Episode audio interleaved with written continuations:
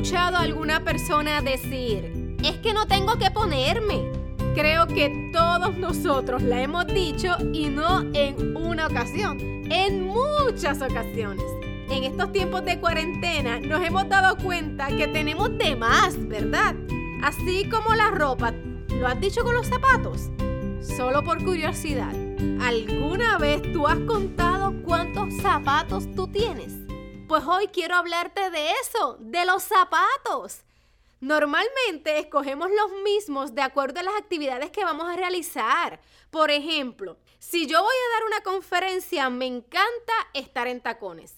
De hecho, mi amigo Héctor dice, cuando me ve fluyendo, ya se montó en los tacos. Y sí, es verdad, es que siento que me da mucha seguridad. Ahora bien, si voy para la oficina, uso zapatillas porque allí estoy en un corre-corre de lado a lado resolviendo detalles para avanzar en el objetivo trazado. Si voy a hacer ejercicio de paseo con la familia, escojo las mejores tenis porque me encanta sentirme libre y cómoda.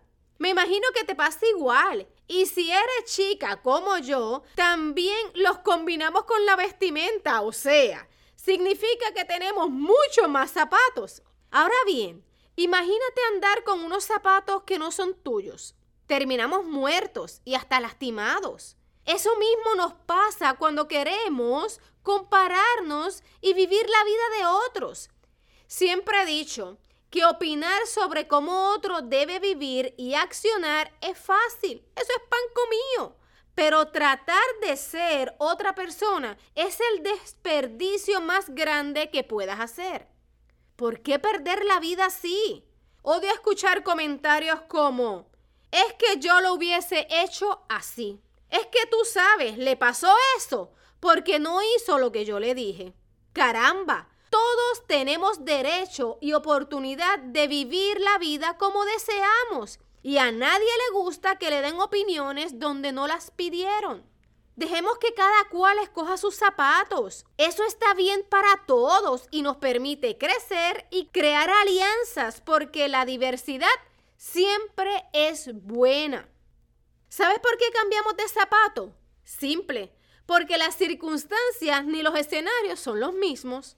Así como cambias tus zapatos, debes entender que podemos adaptarnos al cambio que estamos enfrentando y vamos a salir victoriosos del proceso.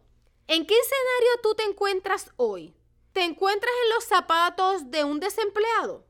¿Te encuentras ganando menos dinero que antes? ¿De repente te encuentras con un negocio en tus manos? ¿O estás en los zapatos de alguien que está comenzando a darle forma a esa idea que no lo deja dormir?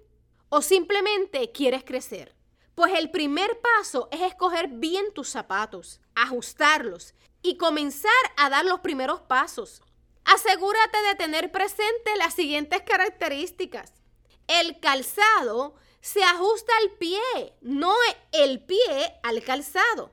Es por eso que lo que vayas a hacer en tu vida debe estar acorde a tus valores y principios, para que de esta manera te asegure que estarás dispuesto a continuar a la meta sin importar las circunstancias que se presenten en el camino.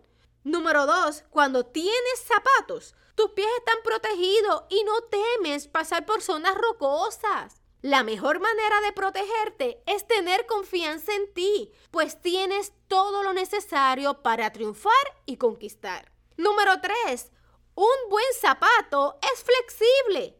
¡Wow! ¡Qué importante! Pues muchas veces por no ser flexibles, sentimos que nos partimos, nos quebramos, que no podemos con tanto y hasta renunciamos a la oportunidad de nuestra vida para luego pasar todo el tiempo lamentándonos. Hoy te invito a observar cosas simples, a evaluar tu rutina, a observar en tu hogar las cosas que disfrutas y te dan paz porque de todo podemos aprender y recibir una gran lección que nos permita continuar avanzando para conquistar lo que nos pertenece, porque mientras estemos vivos, seguimos soñando, descubriendo y lanzándonos a un mundo de oportunidades.